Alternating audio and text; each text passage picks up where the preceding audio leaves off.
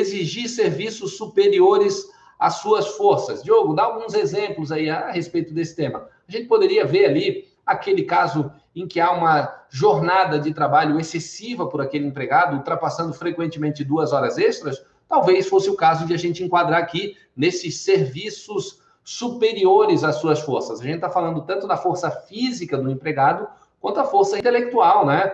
Então, uma jornada rotineiramente extraordinária, extrapolando, exigindo até em certo aspecto não só uma situação física, mas também psicológica, intelectual do empregado, pode caracterizar a rescisão indireta.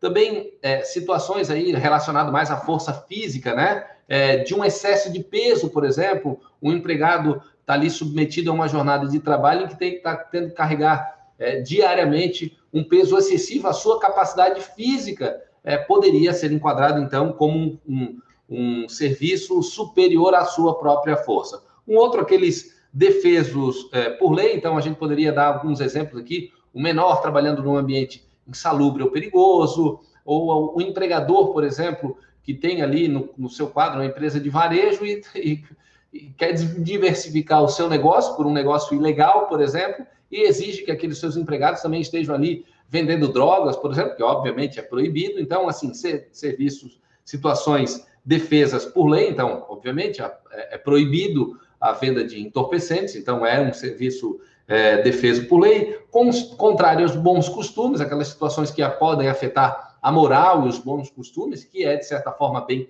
subjetivo nesse ponto, e também alheios ao contrato. Então, ah, eu fui contratado para trabalhar ali na recepção na empresa para fazer determinada atividade e é, estamos colocando serviços alheios àquilo que eu efetivamente fui contratado. Por exemplo, eu estou agora trabalhando aqui boa parte do meu período é, na parte de serviços gerais. Não foi isso, não foi isso que eu contratei com a empresa quando eu fui efetivamente contratado. A dinâmica do meu trabalho era completamente outra. Essas hipóteses da a, a linha A.